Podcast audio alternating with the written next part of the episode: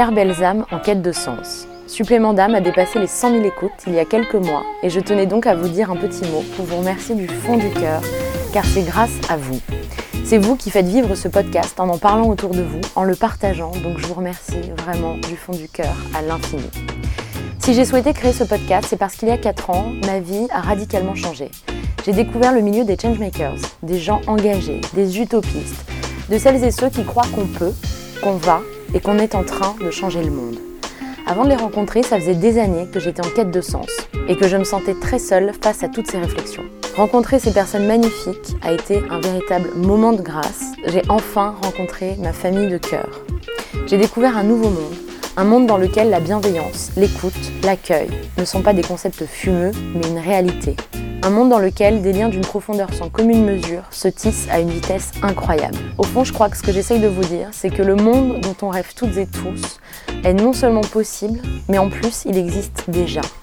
Et c'est ce que j'essaye de véhiculer comme message en donnant la parole à des personnes merveilleuses qui nous éclairent, nous guident et nous donnent envie d'agir. J'espère que leur supplément d'âme vous touche tout autant que moi, qu'il vous montre que c'est possible et que rien ne rend plus heureux que l'alignement entre ses pensées et ses actes, mais aussi que le sens, il est dans l'humain et dans la connexion à soi et à l'autre, et qu'il ne sera jamais que là, dans l'humain. Les enjeux auxquels on fait face sont immenses, et face à ce changement de paradigme, on a le choix. On a le choix d'être dans le repli ou dans la peur, mais on a aussi le choix d'être dans l'ouverture et le collectif. J'espère de tout mon cœur qu'on va réussir à faire humanité, comme le dit Frédéric Bedos, que vous vous apprêtez à entendre.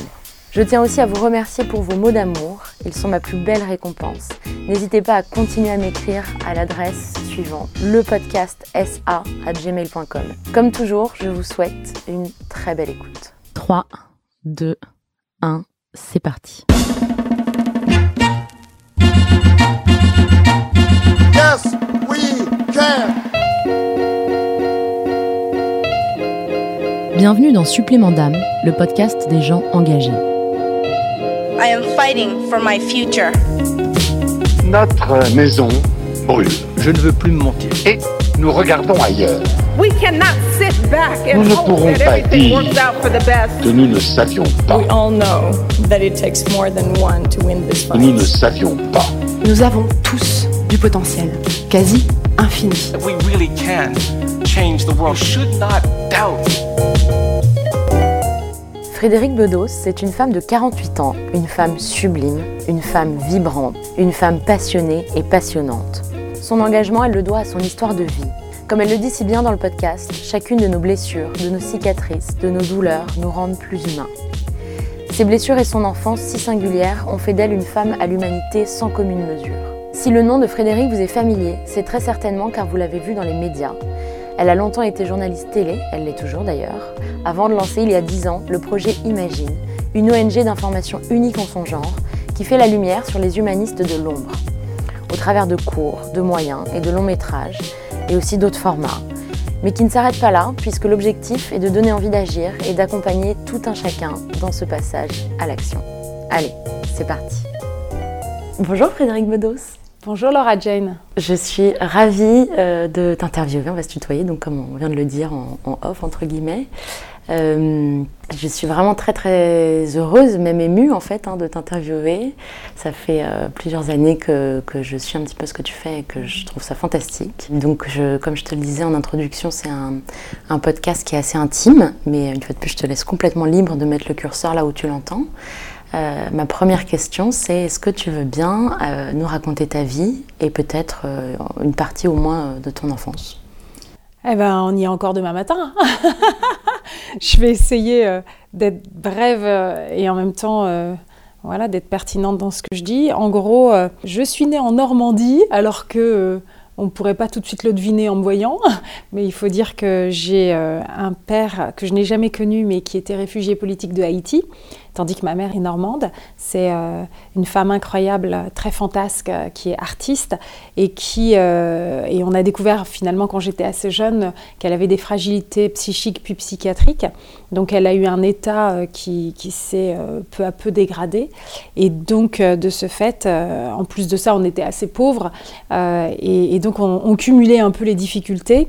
Et c'est ce qui fait que j'ai eu la chance de, d'être mise en relation alors que j'avais deux ans et demi, trois ans, euh, avec une famille incroyable dans le nord de la France. Là, je parle de la banlieue lilloise, lille roubaix tourcoing donc des gens incroyables, un couple qui s'appelle Marie-Thérèse et Michel, euh, des gens tout simples qui n'ont pas de fortune personnelle mais juste un immense cœur et qui euh, du coup vont prendre soin de moi dans les moments où ma mère ne peut pas parce qu'elle est en crise, parce que son état s'est détérioré, parce qu'elle est euh, internée en hôpital psychiatrique.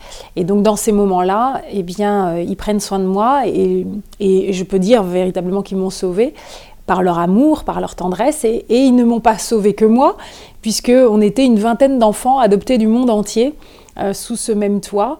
Donc euh, une famille vraiment exceptionnelle, incroyable. Et je peux dire que sous le même toit se trouvait un condensé du monde, puisque finalement les enfants venaient de tous les continents, ils étaient de toutes les ethnies, de toutes les couleurs, de toutes les cultures. On parlait pas forcément la même langue, on n'avait pas forcément la même religion.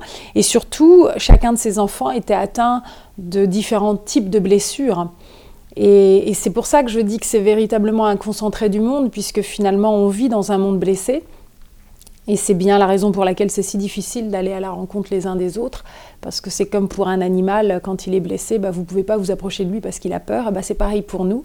Et, donc quand en plus on cumule les différences, tout ce qui nous différencie peut encore plus faire peur, angoisser, et, donc ça, complique les choses. Et donc là, on a sous un même toit euh, bah, tous ces enfants. Euh, dont tout les sépare et qui pourtant vont devoir apprendre euh, à s'apprivoiser, à faire connaissance, à s'aimer pour faire famille.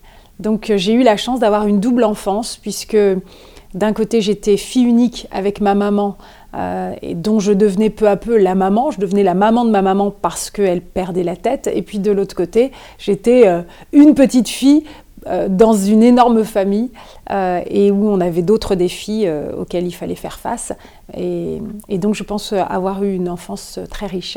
Alors ça c'est voilà un petit bout de, ma vie.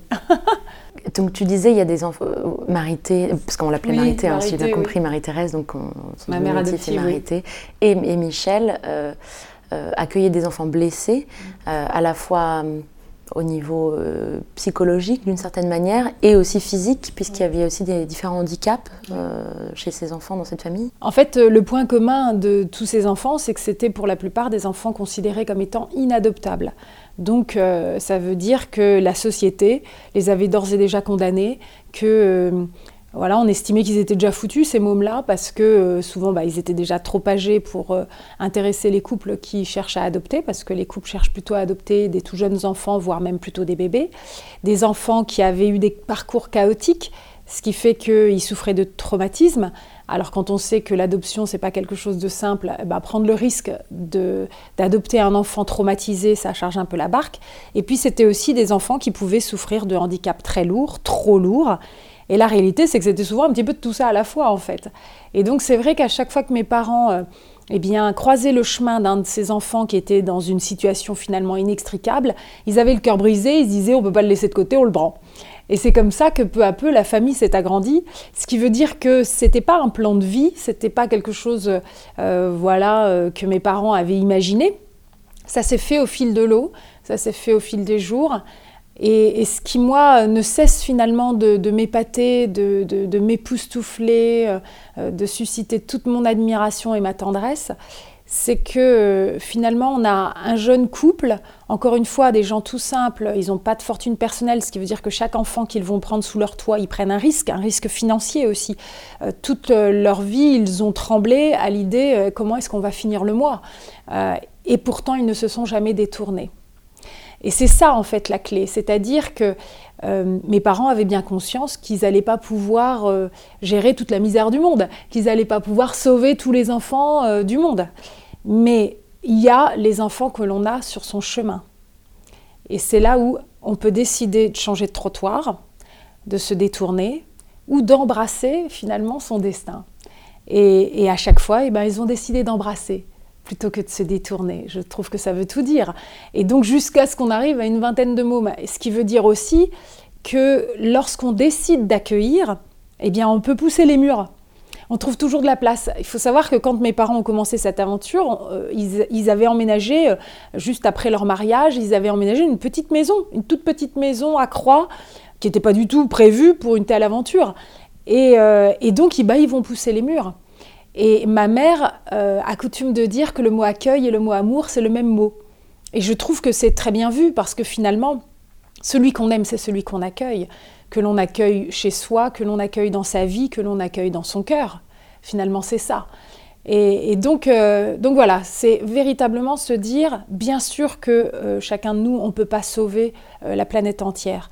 Mais qu'est-ce qui se trouve sur notre chemin Et est-ce qu'on veut fermer les yeux ou est-ce qu'on veut finalement essayer de faire ce que l'on peut euh, par rapport à ce, qui, à ce qui est à notre porte, à ce qui est sur, voilà, sur notre chemin Je pense que c'est vraiment ça la clé. Est-ce que tu considérais tous les enfants euh, avec qui tu vivais sous le même toit comme tes frères et tes sœurs? Carrément. Mais alors carrément. Et c'est ça le miracle.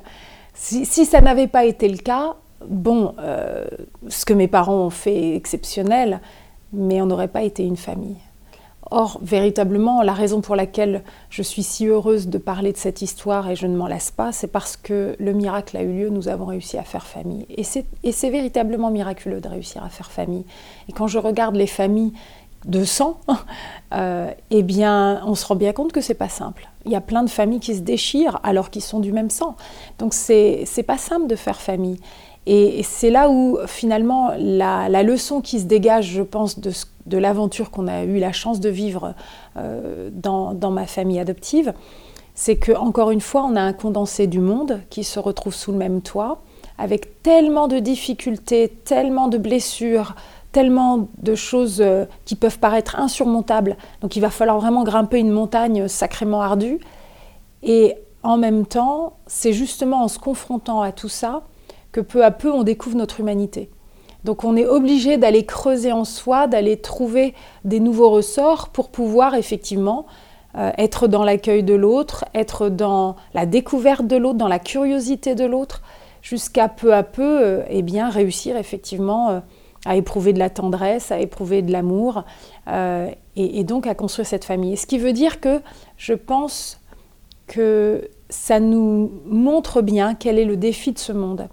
Je pense que ce monde est confronté euh, à des challenges incroyables et l'urgence environnementale est là pour nous montrer euh, encore plus à quel point il y a urgence, euh, mais surtout à, quel point en fait le défi est pour nous tous et qu'il va falloir qu'on réussisse à se serrer les coudes, à unifier nos forces pour y faire face. Et donc ça nous rappelle véritablement à notre humanité, le fait que nous ne sommes qu'une seule humanité, quelles que soient nos différences, nos cultures, nos religions, nos, allures différentes, etc. Il va falloir que ensemble, en, en tant qu'être humain, on sache unir nos forces. Donc il va falloir qu'on apprenne à faire famille humaine. C'est ça le défi. Et donc finalement, c'est ce que nous avons eu la chance de vivre sous notre toit. Donc comme je l'ai goûté, je sais que c'est possible et du coup j'essaye de faire passer ce message. Oui, il va falloir qu'on apprenne à faire famille humaine. Alors comment est-ce que tu fais passer ce message? Bah écoute, c'est ça qui est très beau, c'est que il y a d'un côté on peut faire de la philosophie, c'est très beau, moi j'adore ça, mais après ce qui est très beau c'est d'avoir l'illustration de tout cela. C'est-à-dire on peut avoir l'instinct, euh, l'intuition de, de, ce qui est beau à vivre, mais après, est-ce que notre intuition est juste? Est-ce que euh, c'est juste de l'utopie et c'est pas forcément faisable? Moi, je pense que ce serait dommage euh, de se gargariser de, plein de belles idées et de bons sentiments. J'ai horreur du bon sentiment, moi. J'ai horreur du bon sentiment.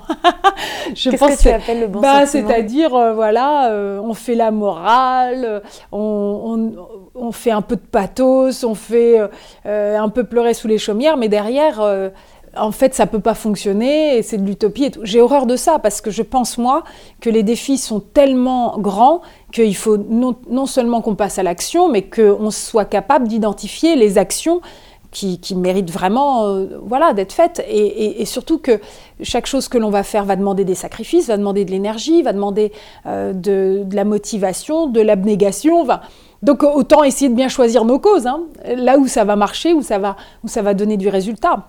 Donc je pense que c'est très important d'avoir des grandes idées, une noblesse de cœur, vraiment, et ce supplément d'âme qui est cher à toi, hein, Laura Jane, mais, euh, mais en même temps d'avoir aussi un esprit très pragmatique, euh, d'essayer vraiment de, de, de, mettre nos forces au service de, de, choses qui vont fonctionner. Et c'est pour ça que ce qui est très beau euh, avec le projet Imagine, avec cette histoire que, que je raconte, c'est que ça a existé, c'est que c'est très concret. Donc mes parents, c'est pas juste qu'ils avaient euh, du bon sentiment, c'est que tous les jours, il a fallu se confronter de façon très pragmatique à la réalité d'élever une vingtaine de mômes qui arrivent effectivement avec des blessures, avec euh, des difficultés, avec euh, parfois des crises, etc. Donc comment on fait face à tout ça? Comment ils ont fait alors? Parce qu'on le voit dans ton livre qui s'appelle La petite fille à la balançoire, ouais. où tu racontes donc ton histoire il y a un côté parfois on se dit mais c'est pas possible. Enfin c'est un roman, c'est un roman.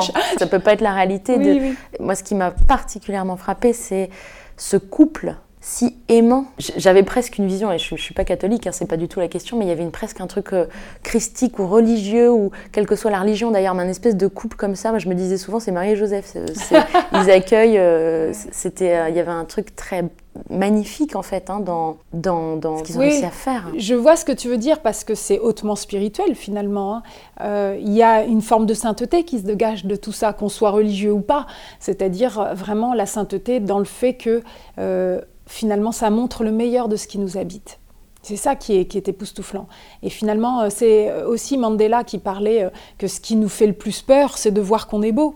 C'est de voir qu'on est capable de faire des choses magnifiques. C'est d'imaginer même que ça puisse nous habiter. C'est peut-être ce qui nous effraie le plus.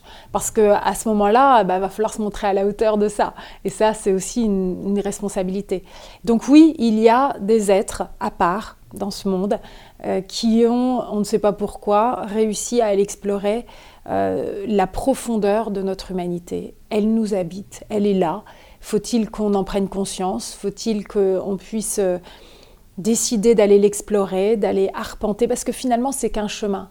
Et c'est pour ça que je dis euh, la sainteté, c'est pas forcément une question de religion et tout, c'est d'abord un je. Je le suis pas d'ailleurs. C'était Mais vraiment oui, juste une espèce oui. d'image bien sûr. qui m'est venue. Ben oui, et tout à fait. Et, et c'est là où, là encore, je rejoins cette idée de supplément d'âme. Je rejoins en fait cette spiritualité qui est d'abord une transcendance.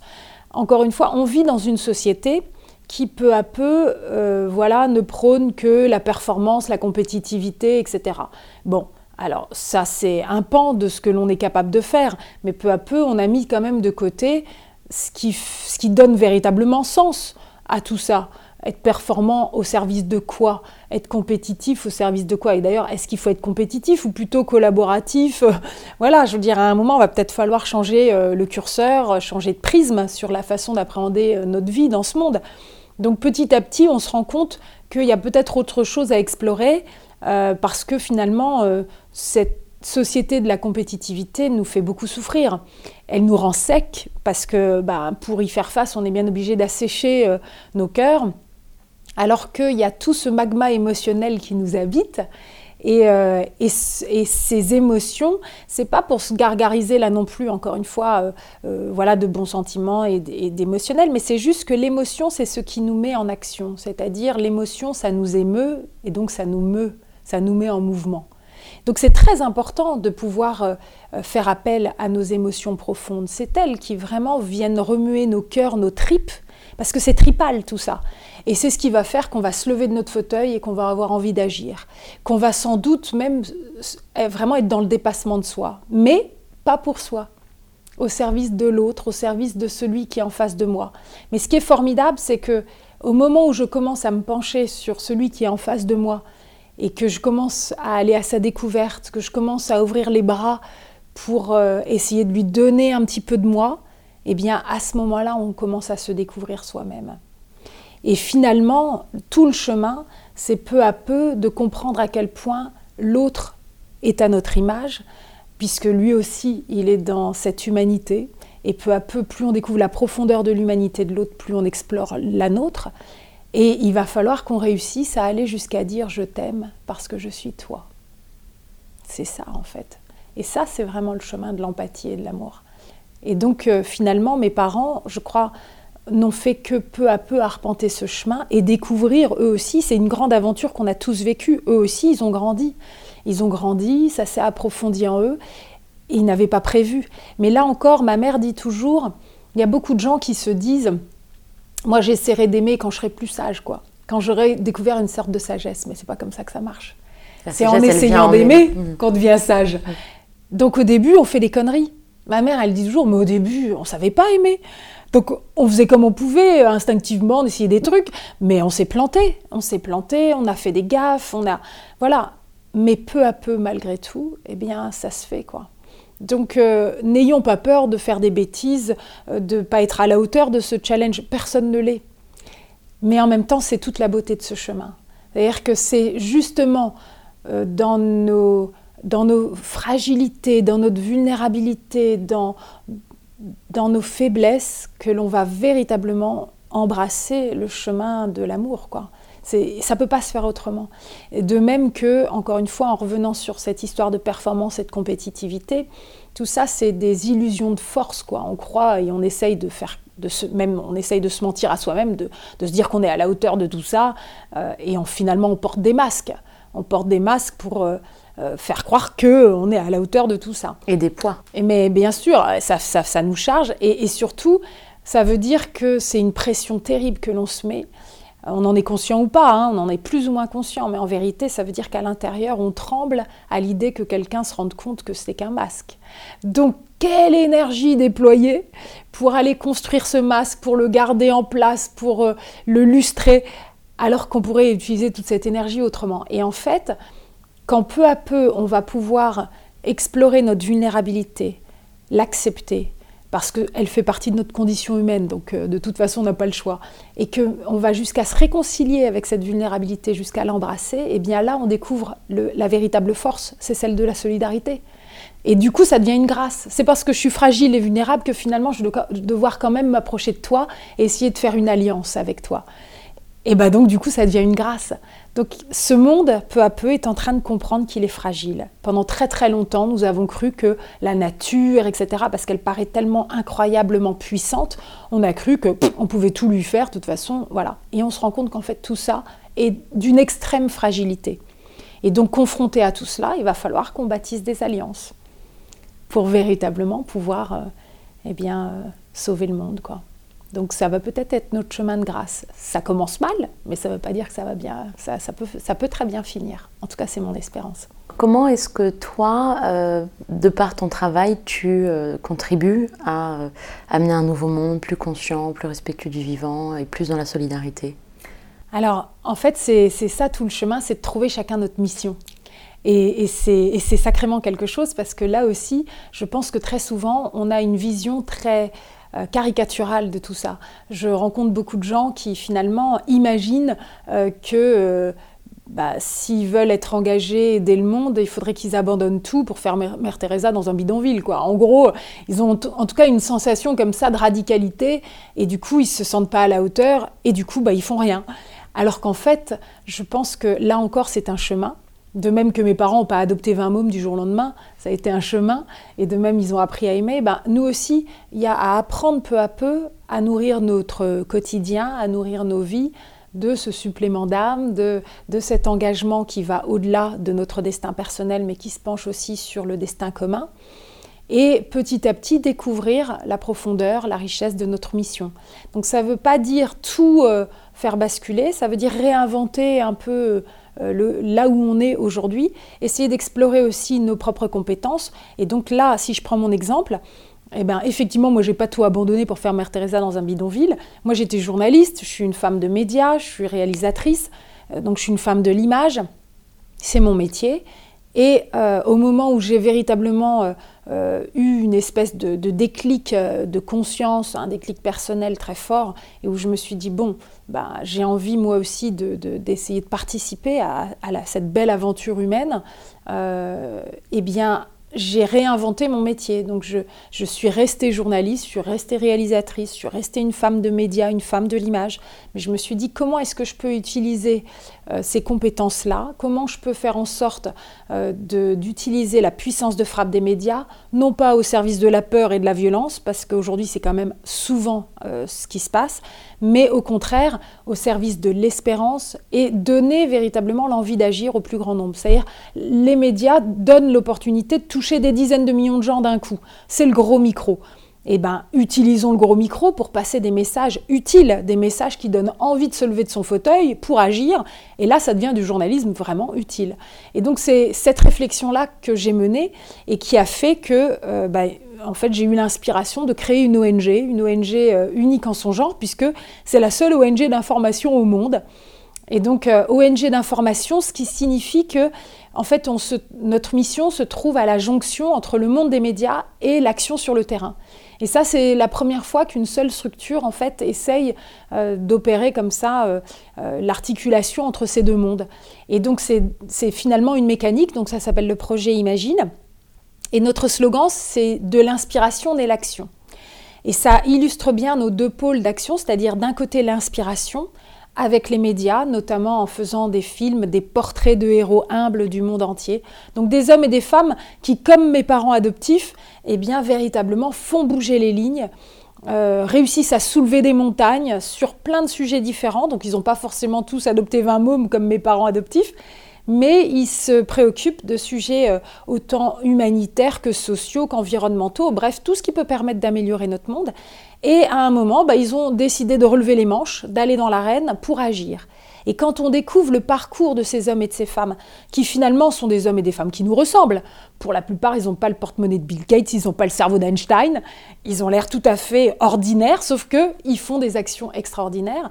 Et donc, comme ils nous ressemblent, eh bien, il y a un effet miroir qui s'opère, un effet miroir assez puissant qui fait qu'on peut s'identifier à eux et d'un coup, eh bien, ça nous rappelle que nous aussi, nous sommes capables de faire des choses formidables et que ça vaut la peine de les faire. Et donc, euh, d'un coup, à leur image, on a envie, nous aussi, euh, de, voilà, d'emboîter leurs pas et, nous aussi euh, de, participer à cette aventure. Et donc, chacun va trouver sa mission. Donc, du coup, grâce aux médias, à ces contenus audiovisuels que nous produisons, eh bien, nous touchons des dizaines de millions de gens. C'est sous forme de documentaires, donc, de Alors, aujourd'hui, on, on embrasse toutes les formes, tous les formats que l'audiovisuel peut, peut permettre d'explorer, c'est-à-dire dire qu'on a commencé par les documentaires. Alors au début, c'était des documentaires d'une vingtaine de minutes, puis une demi-heure, puis finalement des 52 minutes, et même maintenant des longs métrages. On a déjà fait deux longs métrages, dont le dernier qui était euh, un portrait de Jean Vanier, le fondateur de l'Arche. Oui donc magnifique, qui est décédé au mois de mai. Mais le film est resté sept mois à l'affiche de janvier à juillet 2019 et aujourd'hui il est en DVD. Donc je conseille Jean Vanier, le sacrement de la tendresse. N'hésitez pas. Et donc Jean Vanier, c'est une personne incroyable, un Canadien qui a eu une œuvre très féconde puisque l'Arche se trouve dans plus de 45 pays du monde et ce sont des communautés de vie qui prennent soin des personnes atteintes de handicap mental. Et c'est euh, véritablement euh, euh, vraiment une leçon d'humanité, euh, c'est, une leçon d'amour, de tendresse, c'est, exceptionnel. Et, croyez-moi, le film et le message de Jean Vanier va bien au-delà euh, des personnes qui sont confrontées au handicap mental ou qui, voilà, c'est véritablement un message humaniste d'une profondeur et d'un universalisme qui est extraordinaire. Donc, on sort vraiment bouleversé dans notre humanité et ça nous, et ça nous montre vraiment un chemin qui nous parle à tous, quoi, et qui nous fait tomber nos masques. Voilà, qui nous fait réaliser à quel point nous portons des masques. Parce que les personnes handicapées mentales, elles ne portent pas de masque, en fait. Et donc, du coup, en effet miroir, waouh Voilà, elles nous apprennent plein de choses, du coup. Mais oui, et, Jean Vanier dit à un moment, parce que c'est vrai que là encore, par rapport à cette société de la performance, etc., si on commence à avoir une vision utilitariste de l'être humain, alors à quoi servent les personnes handicapées mentales? Parce qu'elles vont pas être très productives finalement dans une société où il faut produire. Donc à quoi elles servent? Et c'est là où en regardant le film, et vous verrez la profondeur des discours de Jean, c'est exceptionnel, et à un moment il dit, bah, qu'est-ce qu'ils font? Bah, Ils nous humanisent. Et c'est là encore, euh, voilà, c'est d'ailleurs exceptionnel aussi, c'est qu'il nous montre que puisque ces personnes handicapées mentales ne portent pas de masque, eh bien elles nous montrent un chemin de liberté la liberté d'être soi. C'est vraiment d'une profondeur et c'est totalement inattendu comme message. Et c'est souvent comme ça en fait. Je crois que dès lors qu'on commence à se pencher sur des réalités auxquelles on n'est pas souvent confronté ou parce que notre quotidien fait que on reste finalement dans des routines qui encore une fois assèchent nos cœurs, assèchent nos vies. Et, et en fait, d'un coup, quand on commence à faire le pas de côté, et les personnes handicapées mentales forcément sont d'une telle fantaisie qu'elles nous obligent à faire un pas de côté, eh bien on découvre toute une réalité auquel on, ne s'attend pas et qui souvent est d'une richesse exceptionnelle. Et donc, euh, et donc voilà, donc le projet Imagine essaye d'inspirer comme ça, d'ouvrir les cœurs, de, faire tomber des tabous, d'ouvrir les esprits, d'amener un, une prise de conscience sur plein de sujets. Et surtout, eh bien, semer la graine, le désir d'agir, donner l'envie d'agir. Alors une fois que les gens ont envie d'agir, bah, l'idée c'est pas de s'arrêter là au milieu du guet, parce que bah, ça peut retomber comme un soufflet. Et donc c'est là où on a créé, on a conceptualisé des programmes d'accompagnement vers l'action pour aller à la rencontre des citoyens sur le terrain et véritablement les accompagner. Et donc nous avons des programmes pour les écoles, des programmes pour les prisons, pour les villes, pour les entreprises. Tout ça est en work in progress, hein, comme on dit, c'est-à-dire que les différents programmes sont à divers degrés de maturité, mais ça vient petit à petit. Après, c'est aussi une question de moyens et tout ça. Hein. On est une ONG qui ne fonctionne qu'avec les dons, qui est encore très fragile. Mais euh, je suis assez fière de dire que en cette année 2020, nous fêtons les 10 ans du projet Imagine. Donc c'est quand même déjà une belle victoire d'être arrivé jusque-là. Et donc j'espère maintenant pouvoir me, projet, me, projeter dans la prochaine décennie. Et d'ailleurs, euh, c'est un scoop, euh, je ne l'ai pas encore annoncé, mais on va célébrer les 10 ans du projet Imagine le 17 mai prochain au Grand Rex. On va faire une grande fiesta, un grand show qui va nous permettre. Là. Ah, bah, j'espère, hein, je compte sur toi, Laura Jane. Et donc, euh, on, on, voilà, on annoncera ça bientôt et, et on mettra euh, la, la, billetterie en vente. Mais c'est vrai que je pense que ça va être un moment festif et, et très émouvant en même temps. Ouais, je pense que ça va être très chouette. Quels ont été, euh, à titre personnel pour toi, qu'est-ce qui t'est arrivé dans la vie, ou j'imagine aussi dans ton parcours professionnel, qui fait qu'à un moment donné, tu as commencé à te poser ces, questions-là de qu'est-ce que je, comment je pourrais donner du sens à ma carrière également et agir par ma carrière bah, C'est vrai que pour le coup, le projet Imagine, c'est le puzzle de ma vie finalement. C'est, euh, voilà, j'ai trouvé le moyen de mettre mes compétences professionnelles au service des valeurs qui m'ont sauvée dans mon enfance. Et donc c'est là où on se rend compte que nos chemins de vie, aussi tortueux qu'ils peuvent être parfois, et le mien, Dieu sait qu'il a été tortueux, euh, à un moment, euh, ça peut donner une fécondité. Quoi. Et ça nous challenge en même temps, hein, ça nous confronte, mais c'est vrai que euh, c'est vraiment ça. Et c'est ce qui fait aussi que je ne regrette pas euh, quoi que ce soit de mon parcours, alors que dans mon enfance, j'ai quand même une enfance douloureuse à bien des égards. Quoi. Donc, mais chacune de ces douleurs, chacune de ces cicatrices, chacune de ces blessures, je crois, a fait de moi quelqu'un de plus humain. Et en cela, je ne peux pas regretter. quoi. C'est-à-dire que finalement, et encore une fois, l'idée, c'est pas de, de souhaiter des blessures et de souhaiter des épreuves, surtout pas.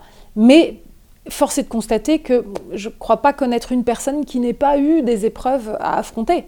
Donc, et, et, les épreuves amènent bah, des clés de compréhension, plus d'humanisme Oui, je pense qu'elles elles forcent à avoir euh, une empathie. Ça expérimente notre humanité, en fait. Et, et ça malaxe euh, cette matière première qui est tellement précieuse. Et euh... Comment, comment est-ce que tu l'expliques ça? Qu'est-ce qui fait que les épreuves, c'est évidemment pas la seule manière de passer des, des, caps de clés de compréhension, mais pourquoi est-ce qu'on apprend plus vite et mieux sur nous-mêmes et on va plus à l'essentiel dans l'épreuve? Bah, je pense parce qu'elle nous oblige euh, à aller chercher des ressources euh, profondes. On est obligé d'aller chercher plus profondément pour retrouver de la motivation, pour retrouver la force de guérir, pour trouver comment se relever. Euh, et à ce moment-là, forcément, on va regarder l'autre avec un regard plus attendri. Je pense que si, euh, si nous arrive pas grand-chose comme épreuve et que tout nous réussit, bon, ça peut paraître chouette sur le coup, mais ça peut aussi faire de nous euh, des personnes impitoyables. Euh, finalement, euh, comment regarder l'autre qui peut-être réussit moins bien que nous, qui peut-être euh, a tendance à tomber, à se retrouver à terre, comment ne pas le regarder de haut si on n'est jamais soi-même tombé un peu à terre? Je pense que c'est malheureusement des mécaniques humaines tout à fait simples. Quoi. Alors, je ne dis pas, hein, encore une fois, tout existe. Et il y a des personnes euh, à qui tout a tout réussi, qui sont riches, successful, etc. Et qui pour autant ont une vraie tendresse pour ceux qui les entourent et tout. Donc euh, je voudrais surtout pas être caricaturale et je pense qu'il y a beaucoup de mystères encore une fois qui entourent notre humanité. Mais c'est vrai que j'aime beaucoup cette image euh, du petit pot fêlé. Vous savez, d'ailleurs, il y avait une phrase de, de Audiard qui disait euh, euh, un truc du genre euh, euh, bah, que ça laisse passer la lumière, quoi. Et, c'est ça, en fait, nos fêlures laissent passer une lumière. Et donc je, pense que je pense que c'est quand même voilà. Après, encore une fois, les blessures qui ne prennent pas de sens dans le temps, elles sont inacceptables, quoi. Donc c'est si on réussit à les transcender et, finalement à en dégager quelque chose qui va pouvoir servir euh, ce monde, l'élever finalement, alors ça vaut le coup. Voilà. Mais donc encore une fois, l'idée c'est pas d'aller chercher les épreuves, mais est-ce qu'on peut les utiliser euh, à bon escient? Et qu'est-ce qui permet de qu'est-ce qui permet de s'en sortir au fond? Qu'est-ce qui permet de pourquoi certains et certaines arrivent à transcender des épreuves et comme tu disais à, en faire naître euh, c'est fertile et c'est fécond, etc. Et, et d'autres ne s'en sortent pas et sombrent au fond? Alors là, encore, hein, là, là encore, c'est le mystère quand même, parce que quand je regarde autour de moi, il y a tellement d'histoires euh, diverses et variées, et c'est toujours très troublant. Et la mienne, c'est pareil. Aujourd'hui, je pense vraiment avoir trouvé ma mission. Je pense vraiment que le projet Imagine, c'est finalement euh, la mission de ma vie. Mais en même temps, la vie est longue, et donc on verra bien. Mais en tout cas, c'est clair que c'est un passage important pour moi. Euh, mais euh, moi aussi, j'ai exploré le noir et le noir absolu. Et donc, euh, moi, j'ai fait une tentative de suicide. Donc, euh, je sais ce que c'est qu'à un moment se trouver dans un tel noir que, que en fait, euh, c'est comme si la vie nous avait quittés alors qu'on est encore en vie eh bien, il y a quelque chose de profondément euh, dans notre âme, quoi, quelque chose qui s'est éteint. En tout cas, en fait, il reste quelque chose, une étincelle, quelque chose, mais, mais on n'en a plus conscience. Et donc, à ce moment-là, c'est comme si le noir, d'un seul coup, nous absorbait, nous... Et, c'est terrible parce qu'on ne sait plus à quoi se raccrocher, et d'ailleurs, on n'en a même plus l'idée. On n'a même plus l'idée de s'accrocher. Donc c'est vraiment euh, un glissement comme ça, et, et que je ne m'explique pas. Hein. Pourquoi à un moment, à un instant T, pouf, il euh, n'y a, plus rien, quoi. C'est l'encéphalogramme plat. C'est très très étrange. Donc ça montre aussi à quel point, encore une fois, notre vie ne tient qu'à un fil. Vraiment. Et en même temps, comment la vie peut reprendre. Et mais moi, ça m'inspire énormément parce que, encore une fois, je trouve que, voilà, en ce moment, c'est quand même très très anxiogène. Euh, tout ce que l'on entend tous les jours autour de, de, l'environnement, euh, ce qu'on appelle le collapsing, etc. C'est vraiment cette, cette, nature qui peu à peu, parce qu'on l'a détricotée et qu'on l'a agressée, est en train de, voilà, petit à petit s'effondrer, quoi, parce que c'est des, des, des, réactions en chaîne terribles. C'est très déprimant et on se dit, mais qu'est-ce qu'on peut faire vis-à-vis -vis de ça? Et on a l'impression que là, effectivement, on, a, on va vers le glissement, vers le néant. Et en même temps, il suffit d'observer la nature pour se rendre compte que dès qu'on lui fout un tout petit peu la paix, oh, qu'est-ce que ça reprend? C'est ces fameuses images de, de, la fleur euh, qui, qui, arrive à traverser le béton, quoi. Ben, c'est ça. Et, je repense souvent aussi à Tchernobyl, tout ça. Tchernobyl, euh, tous les environs, euh, parce que justement ils ont été désertés par l'être humain, ben, tout est en train de reprendre. quoi. C'est quand même euh, incroyable. Et donc, donc, du coup, on voit bien que jusqu'au bout du bout, nous ne pouvons pas nous permettre de perdre l'espérance. Mais en même temps, il faut vraiment avoir conscience du caractère ultra précieux de tout ça, puisque c'est tellement fragile. Et donc, et nous faisons partie de la nature. Nous sommes des êtres extrêmement fragiles. Plus nous aurons conscience de ça, et plus nous pourrons vraiment prendre soin les uns des autres. Ça veut dire quoi pour toi être pleinement en vie? Mmh. Pour moi, être pleinement en vie, c'est forcément être plein d'amour. Je pense que l'amour, finalement, qu'est-ce que c'est? Je crois que c'est une intensité de vie. C'est vraiment une capacité euh, à, voilà, à sentir tout ce qui nous entoure, de même qu'à savoir voir l'autre au-delà de ce qu'il imagine lui-même. Une des phrases euh, clés de, Jean Vanier, qu'il répétait euh, sans cesse, surtout vers la fin de sa vie, c'était ⁇ Tu es plus beau que tu n'oses le croire ⁇ C'est exceptionnel. Et donc c'est vrai que euh, voilà, je, pense vraiment que c'est cette intensité. Plus nous pouvons percevoir la vie dans son intensité, plus je crois qu'on doit être plein d'amour. Et vice-versa. Mais encore une fois, c'est mystérieux ce que je dis là. Et c'est une intuition, parce que je ne suis pas plus pleine d'amour que toi. Mais c'est une intuition. Et je pense vraiment que c'est ça. Et que finalement, euh, le battement de cœur de l'univers, c'est ça. Finalement, le Big Bang, c'est ça. Donc c'est à nous de réussir à, à, peu à peu creuser quelque chose de l'ordre d'une intuition profonde pour mettre au diapason nos cœurs avec ce battement de cœur de l'univers. Il y a quelque chose comme ça, pour pleinement être en vie. Donc en fait, c'est la réalité de nos vies, mais faut-il qu'on en prenne conscience? Et nous vivons dans une société de brouhaha. Et donc ce brouhaha, et les médias évidemment sont, participent de façon très très active à ce brouhaha ambiant, nous empêche d'entendre la petite voix intérieure. Cette petite boussole qui nous habite tous et qui sait très bien ce qui peut nous rendre heureux, quel est le chemin. Donc il faut pouvoir à un moment quand même s'extraire du brouhaha pour se mettre à l'écoute parce que c'est une voix discrète. Il faut lui tendre l'oreille. Mais c'est ça le chemin. Il faut faire place à, au silence et à l'intériorité aussi. Ouais, je pense que je pense pour moi qu'on ne peut pas faire l'économie de cela et que donc ça veut dire qu'il y a un chemin d'intimité à faire, un effort d'introspection. Et, et c'est ce que j'essaye de faire avec le projet Imagine quand j'ai dit voilà, on a des programmes d'accompagnement vers l'action. Mais c'est pas l'action pour l'action. C'est plus comment nous on va accompagner cette prise de conscience et ce chemin intérieur parce que je ne crois pas à un changement durable si on n'a pas été faire ce chemin intérieur. C'est finalement en se mettant comme ça à l'écoute de la petite voix, en allant comme ça explorer cet intérieur, qu'on va découvrir une richesse qu'on ne connaissait pas, inexplorée, et à la lumière de cette richesse, nous allons commencer à appréhender le monde autour de nous avec un autre regard. Ça veut dire que ça va colorer toutes nos actions et pas juste une action, un projet qu'on aura fait. C'est-à-dire on va appréhender tout. Et, et là, c'est le changement durable. Donc pour moi... C'est la fameuse phrase, euh, euh, avant de, je ne sais plus exactement oui. d'ailleurs, mais avant de, de, de, changer le monde, change-toi toi-même. Bien sûr, et soit le changement que, voilà. tu, que tu désires. Que tu euh, mais en fait, moi, ce, que, ce, que je me suis, ce dont je me suis rendu compte il y a quelques mois, euh, en essayant toujours plus de définir un petit peu ce qu'on essaye de faire au projet Imagine, j'ai beaucoup pensé, alors c'est vrai que euh, il y a beaucoup euh, cette philosophie du local qui rejoint le global, etc. Donc voilà, la petite euh, action que tu vas faire là où tu es, bah, qui va résonner dans le monde. Et je suis pleinement d'accord avec ça, mais je crois qu'en fait, on essaye d'aller encore plus loin que ça. Et finalement, ce que je dis, c'est l'intime qui rejoint l'ultime.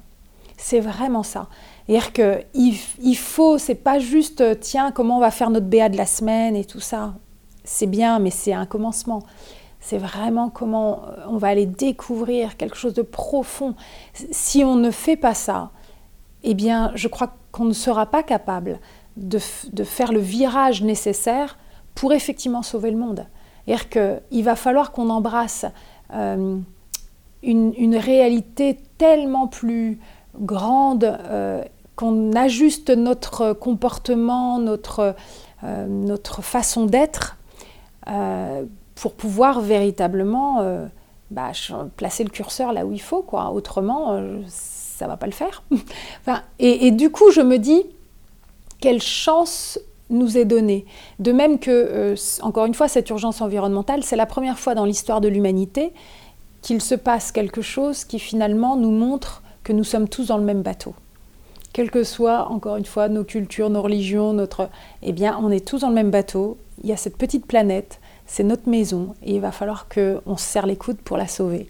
Donc en même temps, c'est une grande chance qui nous est donnée. Il va falloir qu'on en fasse une opportunité. Euh, tout à l'heure, on parlait euh, des médias et du fait qu'ils bah, contribuent au brouhaha euh, ambiant. Est-ce que tu as déjà réfléchi comment est-ce que, en tant que journaliste ou pas d'ailleurs, on peut contribuer à demander au moins, à émettre une demande aux médias pour qu'ils arrêtent le brouhaha?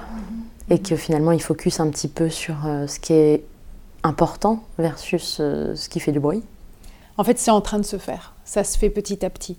Alors, je, je, ne sais pas euh, si ça. Mais je pense qu'il y a 10 ans, et en fait presque 12, parce que évidemment, quand je dis 10 ans, je, je, prends en compte le moment où on a mis en ligne le projet Imagine. Mais évidemment, j'avais bossé avant pour pouvoir mettre quelque chose en ligne. Mais en gros, quand j'ai commencé l'aventure du projet Imagine, clairement, on me, dans le monde des médias, d'où je viens, on, on, me regardait vraiment comme si j'étais une illuminée, que je n'étais pas sérieuse. Euh... Parce que tu viens de la télé en plus. Oui, oui, tout à fait. Et, et, et c'est vrai qu'en tant que journaliste, venir brasser ce genre de, de considération, euh, et, et, encore une fois, euh, voilà, je parle d'amour, j'ose parler d'amour, bon, ça fait pas sérieux, quoi. et, donc, euh, on me regardait de haut, et, voilà. Et et véritablement, force de constater que le curseur a bougé. C'est-à-dire qu'aujourd'hui, plus personne ne me regarde comme si j'étais une illuminée. Tout le monde sait que, d'ailleurs, on voit bien fleurir dans tous les médias qu'ils soient euh, télévisuels, radiophoniques, euh, euh, presse écrite, etc., on voit que tout le monde parle des héros, tout le monde parle des changemakers. De, voilà, je veux dire, c'est vraiment la tendance aujourd'hui. Donc il y a une tendance. tout le monde essaye évidemment de parler de développement durable, d'urgence environnementale, etc. De même que le monde du business est bien obligé peu à peu d'essayer. Pour l'instant, ça reste souvent de l'opportunisme communicationnel, c'est pas encore. mais c'est en train de se faire quand même. Et le fait qu'on ne puisse plus ne pas en parler, c'est déjà, euh, voilà, il va falloir qu'on accélère tout ça et qu'on soit toujours plus concret, mais c'est en train de se faire. Parce que l'urgence est là. Donc là-dessus, moi, je euh, je suis pas forcément inquiète sur le fait que le changement est, en train de se faire. Et donc, euh, voilà, maintenant, ça n'empêche qu'il ne va pas falloir rester à la surface. et donc après, encore une fois, les médias ont leur rôle. Euh, le citoyen a son rôle aussi. Et d'ailleurs, le projet Imagine fait bien le lien entre cela, puisque finalement, le but du projet Imagine, en utilisant la sphère médiatique, mais le but, c'est de créer un mouvement d'engagement citoyen, un mouvement d'action populaire, où chacun, chacune va pouvoir s'engager, va pouvoir euh, mettre sa petite pierre à l'édifice et voilà, et, participer à cette grande aventure. Donc c'est à nous, citoyens, effectivement, de prendre nos responsabilités et sans cesse euh, marteler le message, euh, faire bien comprendre qu'est-ce qu'on veut, finalement. Mais en vérité, je pense qu'il y a deux tendances là en ce moment. C'est toujours pareil, il y, a, une bataille qui est en train de se faire. Il y a la bataille qui fait que, puisque les choses sont anxiogènes, il y a ceux qui cèdent à la peur et qui du coup sont dans le repli sur soi. Donc ils vont être vraiment dans la fermeture, fermeture à l'autre, etc.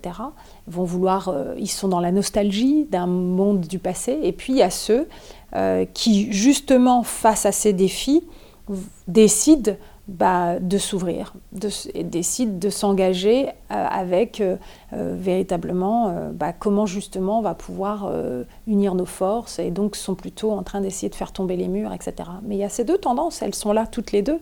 Et donc la bataille, c'est savoir bah, qu'est-ce qui va l'emporter hein, là-dessus. J'espère la deuxième.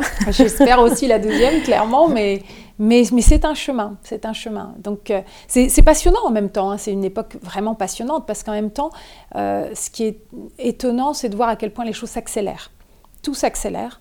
Et, donc du coup, euh, les changements se font à vitesse grand V, il faut, mais voilà, encore une fois, il y a des forces contraires.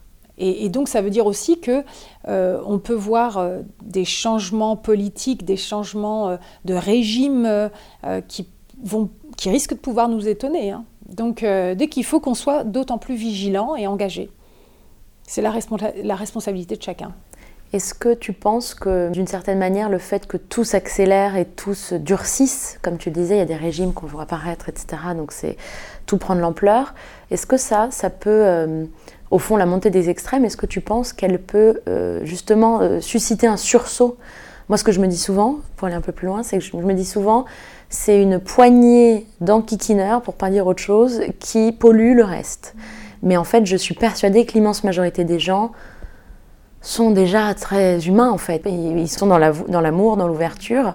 Est-ce que tu penses que le fait que ça se cristallise d'autant plus, ça peut créer des sursauts, euh, accélérer des sursauts?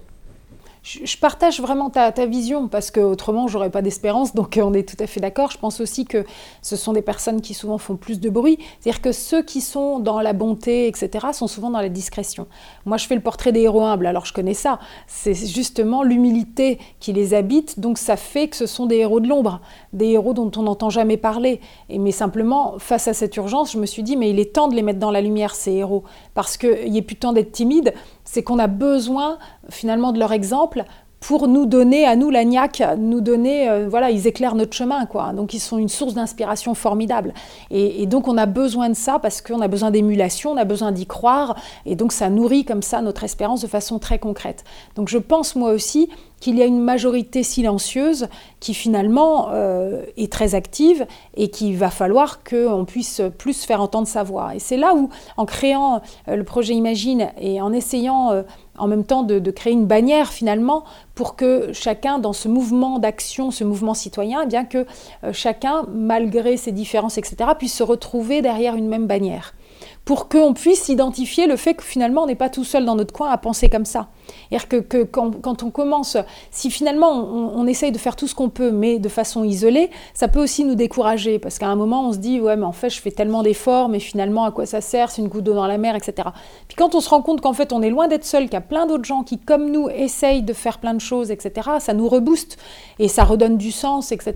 Donc c'est vraiment euh, essayer de faire en sorte, donc en cela c'est très politique ce que j'essaye de faire, mais c'est la politique dans le sens noble du terme. La politique c'est la vie de la cité et le rôle de chacun en tant que citoyen dans la vie de la cité. Donc j'essaye de remettre euh, ça dans, la balance parce que je pense qu'on en a besoin plus que jamais. Et c'est vrai qu'en même temps, euh, cela se fait de façon de plus en plus universelle, au-delà des frontières, au-delà des régimes euh, politiques, etc. Puisque finalement, il va falloir qu'on embrasse cette réalité qui est mondiale, si on veut sauver notre planète et notre humanité. Donc moi, je suis assez d'accord sur cette majorité silencieuse. Après, il y a aussi autre chose, c'est que quand je regarde l'histoire, à chaque fois, parce que l'histoire, elle se fait par à coup. Et, mine de rien, on a quand même progressé. Euh, voilà, il y, a encore beaucoup à faire, mais on a progressé sur plein d'aspects, sur les droits civiques, sur l'esclavage, sur la colonisation, sur le racisme. On a fait plein, plein de progrès sur plein de choses. Donc, mine de rien, notre humanité progresse. Mais elle progresse par à coup. Ça se fait pas comme ça. Euh, c'est pas une façon rectiligne. Et donc, parfois, il y a des moments de retour en arrière, mais souvent après, c'est un énorme bond en avant. Voilà. Donc, donc il faut garder comme ça. Il faut pas rester euh, le nez collé sur l'actualité immédiate. Or, les médias, évidemment, c'est ce qui nous montre. Ils nous montrent avoir une immédiateté.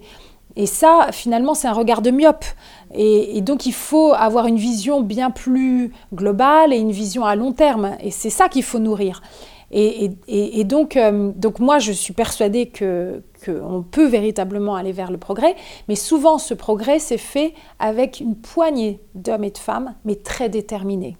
Et de même que, euh, voilà, le 11 septembre 2001, le monde a basculé, a changé par une poignée euh, de terroristes, mais ils n'étaient pas nombreux, mais ils étaient très déterminés. Donc on voit bien à quel point ça peut changer la face du monde. Eh bien, c'est pareil pour les, les hommes et les femmes de bien si on a une poignée d'hommes et de femmes très déterminés, comme l'a pu être Gandhi à son époque, etc. Ça comme la Greta, Greta, Thunberg. Exactement. Alors il y a toute cette jeunesse et tout qui est en train, mine de rien, de, de, voilà, de, prendre conscience et de prendre les choses en main parce qu'elle se rend bien compte que l'autre génération ne le fait pas. Et je les rejoins tellement là-dessus parce que moi qui ai créé des, des programmes pour les écoles, pour les villes, pour les prisons, quand je parle du programme école, mais quasiment tout le temps, les gens me disent Ah, mais qu'est-ce que tu as raison, parce que tu comprends, euh, ceux qui vont pouvoir faire bouger les choses, bah, c'est les jeunes, hein, parce que c'est leur avenir, c'est le futur, donc c'est eux qui feront bouger les choses, nous, c'est foutu. Mais je dis, mais, mais ça va pas la tête. C'est-à-dire que quand on voit que les scientifiques nous disent 10-15 ans, donc c'est pas eux euh, qui, c'est à nous d'y aller. Et c'est parce que justement nous on montrera d'autant plus l'exemple que les jeunes iront. Mais il faut quand même pas leur foutre sur le dos tout en disant bon bah ce, sera pour toi, hein, tu, le feras quand tu pourras. Mais non, c'est à nous tous de nous serrer les coudes, quelle que soit notre génération. Il va falloir faire une dynamique intergénérationnelle et dès maintenant s'y mettre. Et donc, effectivement, ils ont raison de se bouger pour nous aussi, pour nous, pour nous bousculer, parce qu'en fait, c'est quand même à nous de bouger aussi, et notamment les décisionnaires euh, à des hauts postes euh, gouvernementaux, etc. Absolument. à quel moment dans ta vie, et est-ce qu'il y a eu d'ailleurs ce moment un jour dans ta vie, tu as eu l'impression de devenir femme? Waouh, quelle super question Alors là, franchement, euh, j'en sais rien. Alors je sais que beaucoup de femmes diraient certainement le moment où je suis devenue maman, forcément. Mais je sais pas, je trouve que, je trouve que la femme, c'est tellement une entité puissante en soi, euh, c'est tellement mystérieux et je pense qu'on n'a tellement jamais fini d'explorer ce que c'est que d'être femme, ce que c'est que la féminité. Euh, je trouve c'est une question absolument fabuleuse. et en même temps, ce que je trouve hyper riche, c'est faire tomber aussi toutes les barrières qui nous séparent entre hommes et femmes. C'est-à-dire que pour moi, l'être humain de demain, s'il veut être pleinement humain, il va quand même falloir qu'il ait la liberté d'explorer sa partie féminine, tout comme sa partie masculine, homme comme femme. Qu'on porte chacun entre Mais nous, oui, et parce que finalement, plus j'y pense, plus je me dis, derrière le mot féminité et derrière le mot masculinité, on a mis tout un tas de voilà de d'images, euh, des codes, des codes sociaux souvent. Donc on a plaqué comme ça des choses toutes faites. Et ces codes sociaux, en fait, correspondent à des époques, à des cultures, à des religions, et ça bouge. Et donc, à des enfermements aussi. Mais oui, et donc en fait, donc ça veut bien dire que c'est pas dans le marbre, puisque ça évolue selon les époques, les, cultures, etc. Donc, donc c'est pas dans le marbre. Donc ce sont des vues de l'esprit. Mais elles sont plaquées sur chacun. Voilà à quoi doit ressembler un homme bien, une femme bien. Et donc on a mis les gens dans des petites boîtes et qui les diminue, euh, qui parfois même les ampute. Et c'est un- une perte de chance énorme pour les hommes comme pour les femmes. Et moi, je crois véritablement que le progrès euh, humain, ça va être que chacun puisse vraiment, en toute liberté, explorer sa partie féminine, sa partie masculine pour être pleinement humain. De même que, voilà, on imagine souvent la tendresse du côté féminin et tout. Moi, quand je vois les jeunes pères qui maintenant de plus en plus s'occupent des, petits bébés et tout ça, jusqu'à faire bébé kangourou aussi. Vous savez, quand il y a des prématurés, ben, on les porte sur soi. Et, eh bien, on voit bien qu'ils sont pleins de tendresse à ce moment-là. Donc à ce moment-là, peut-être ils sont en train d'embrasser une partie de leur féminité. Toutes ces choses-là, plus on donnera l'occasion à chacun d'explorer tout cela, plus l'humanité entière sera enrichie et élevée. De même que j'ai découvert que le mot virilité veut dire euh, la capacité d'accomplir des choses. Mais il me semble que les femmes sont très viriles. Parce que pour accomplir des choses, c'est sûr qu'elles en sont capables et qu'elles le font sans cesse. Donc on voit bien qu'on est dans des caricatures là. Et donc il faut que nous puissions nous extraire de tous ces, de tous ces carcans. Moi j'ai fait un film, un long métrage sur l'égalité homme-femme qui s'intitule Des femmes et des hommes et qui m'a permis de découvrir tellement de choses. J'ai essayé avec ce film vraiment de partager avec le public plein plein de, thématiques, de, des choses dont j'avais jamais entendu parler et, et auxquelles on ne pense pas forcément quand on parle d'égalité homme-femme. Finalement, euh, on pense tout de suite euh, harcèlement sexuel d'un côté et puis bah, qui va faire la vaisselle parce que c'est tout de suite les tâches ménagères. Donc je veux dire, hello En fait, c'est un peu plus riche que ça. Et c'est évidemment une question universelle, parce que, encore une fois, c'est une question d'humanité. Et, c'est très marrant de voir euh, ce film. J'ai la chance que ce film ait été euh, distribué dans le monde entier. Donc il a été vu par plus de 50 millions de gens dans le monde. Donc c'est assez fabuleux. Et en fait, j'ai j'ai eu la chance aussi de participer à des débats partout dans le monde. Combien de fois des gens m'ont dit oui, mais l'égalité homme-femme, vous comprenez, euh, on n'est pas pareil, les hommes et les femmes. Mais j'ai jamais dit le contraire. j'ai jamais dit le contraire, c'est pas de ça qu'on parle. On parle d'égalité de droit et de traitement. Et donc ça n'a rien à voir. Et donc ça montre à quel point il y a des idées toutes faites, complètement caricaturales, qui habitent les esprits et qu'il va vraiment falloir réussir euh, à extraire. quoi. Et donc tu l'as partiellement dit, mais est-ce que tu penses que un des leviers pour amener un monde une fois de plus meilleur, pour faire très court, euh, ce serait la réconciliation, la grande réconciliation même entre donc le féminin et le masculin en chacun de nous. Mais carrément, en fait, euh, c'est assez passionnant parce que euh, cette question-là, elle est, elle est immense. hein. Mais moi, en fait, et ça, je ne le dis pas dans le film parce que c'est mon intuition à moi profonde, mais, mais, mais voilà, je ne saurais pas. Je me dis toujours, finalement, cette euh, agressivité et cette violence qui existe entre l'homme et la femme, parce que c'est bien ça dont il s'agit, hein, eh bien, euh, pour moi, c'est comme la racine même de toutes les formes de violence vis-à-vis de la différence. C'est la différence primordiale. Et elle est commune euh, voilà, dans le monde entier, euh, quelle que soit notre religion, notre culture, euh, notre origine ethnique, etc. C'est la différence primordiale. Et donc, si on réussit à faire des progrès vis-à-vis de cela, eh bien, je crois que toutes les autres formes de racisme vont tomber d'eux-mêmes. Toutes les formes de violence dues à la différence. Et, euh, et, donc en cela, on est sur quelque chose vraiment de, fondamental finalement.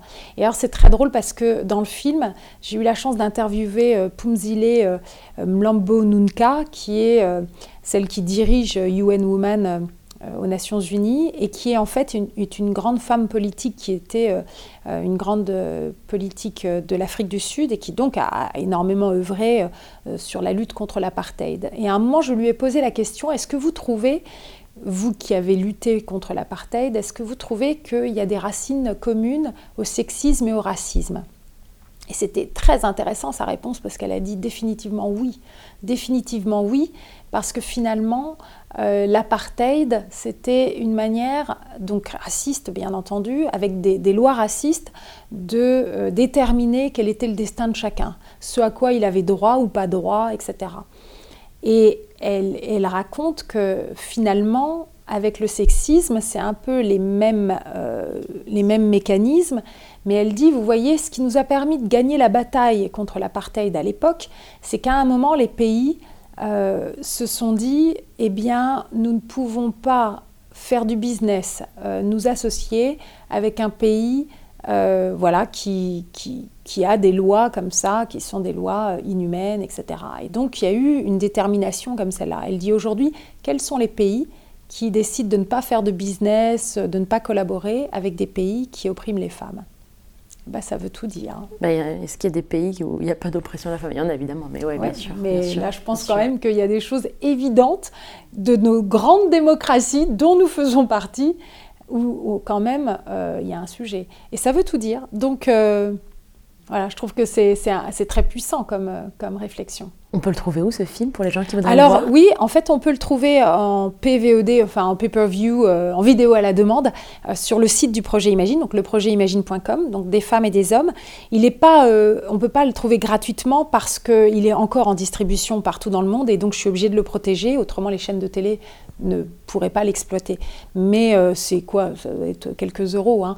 Mais franchement, euh, mais foncez voir ce film. Regardez-le en famille, avec des amis, parce que c'est un film qui donne envie après de débattre et tout ça, parce que euh, il ne prétend pas donner des réponses. Par contre, qu'est-ce que ça pose comme question? Parce que ça ouvre plein plein de thématiques. Et donc c'est vraiment passionnant. Alors j'ai deux questions pour terminer. Oui. Euh, la première que j'ai envie de poser, c'est est-ce que tu es et te considères comme quelqu'un de spirituel Hmm. En tout cas, je l'espère. je l'espère parce que, encore une fois, je pense que euh, il est essentiel de trouver un chemin de transcendance à nos vies. Autrement, il n'y a pas de sens.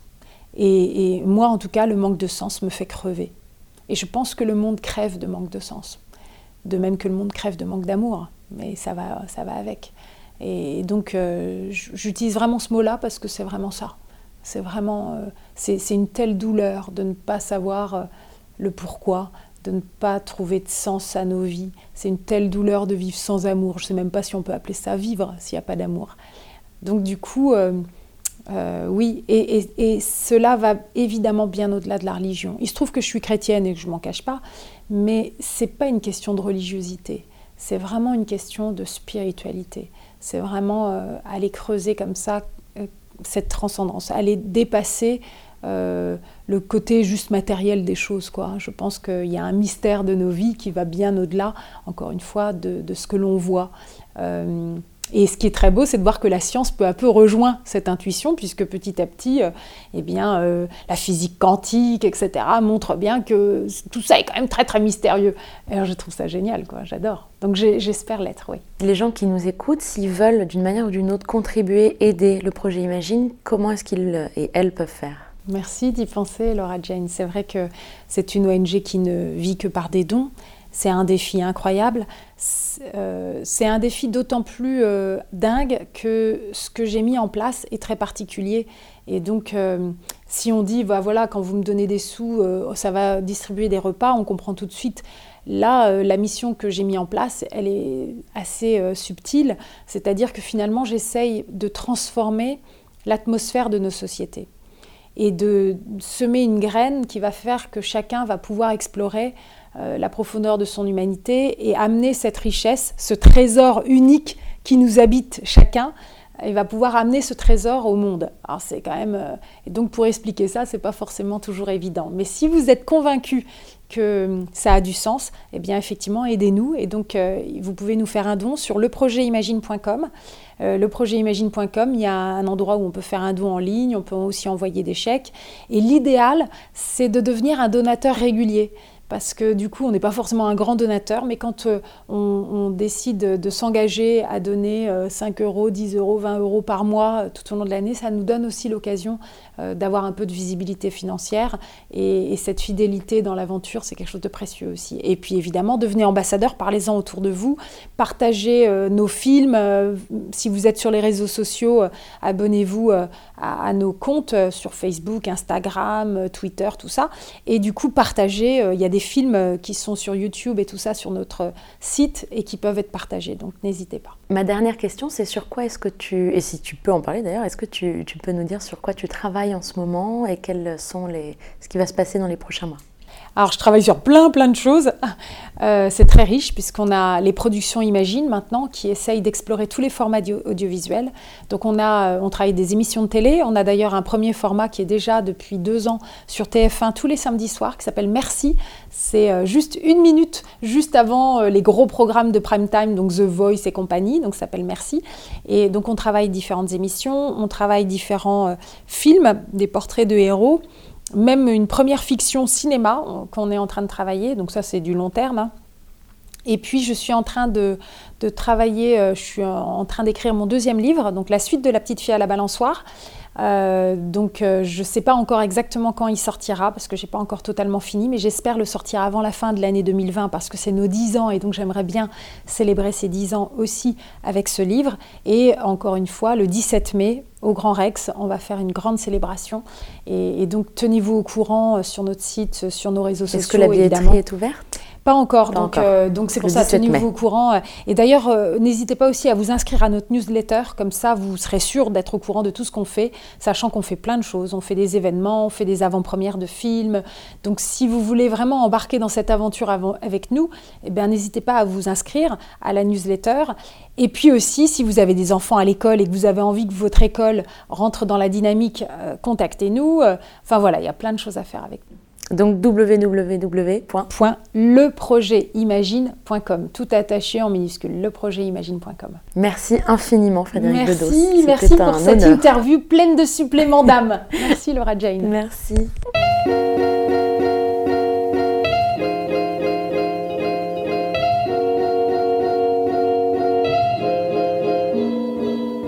Je suis Laura Jane Gauthier. Supplément d'âme est un podcast indépendant, alors n'hésitez pas à le partager sur les réseaux sociaux et à mettre 5 étoiles et un commentaire sur Apple Podcast. Je tiens à remercier chaleureusement les hôtels Maurice Urand qui me mettent à disposition une chambre pour l'enregistrement de mes épisodes.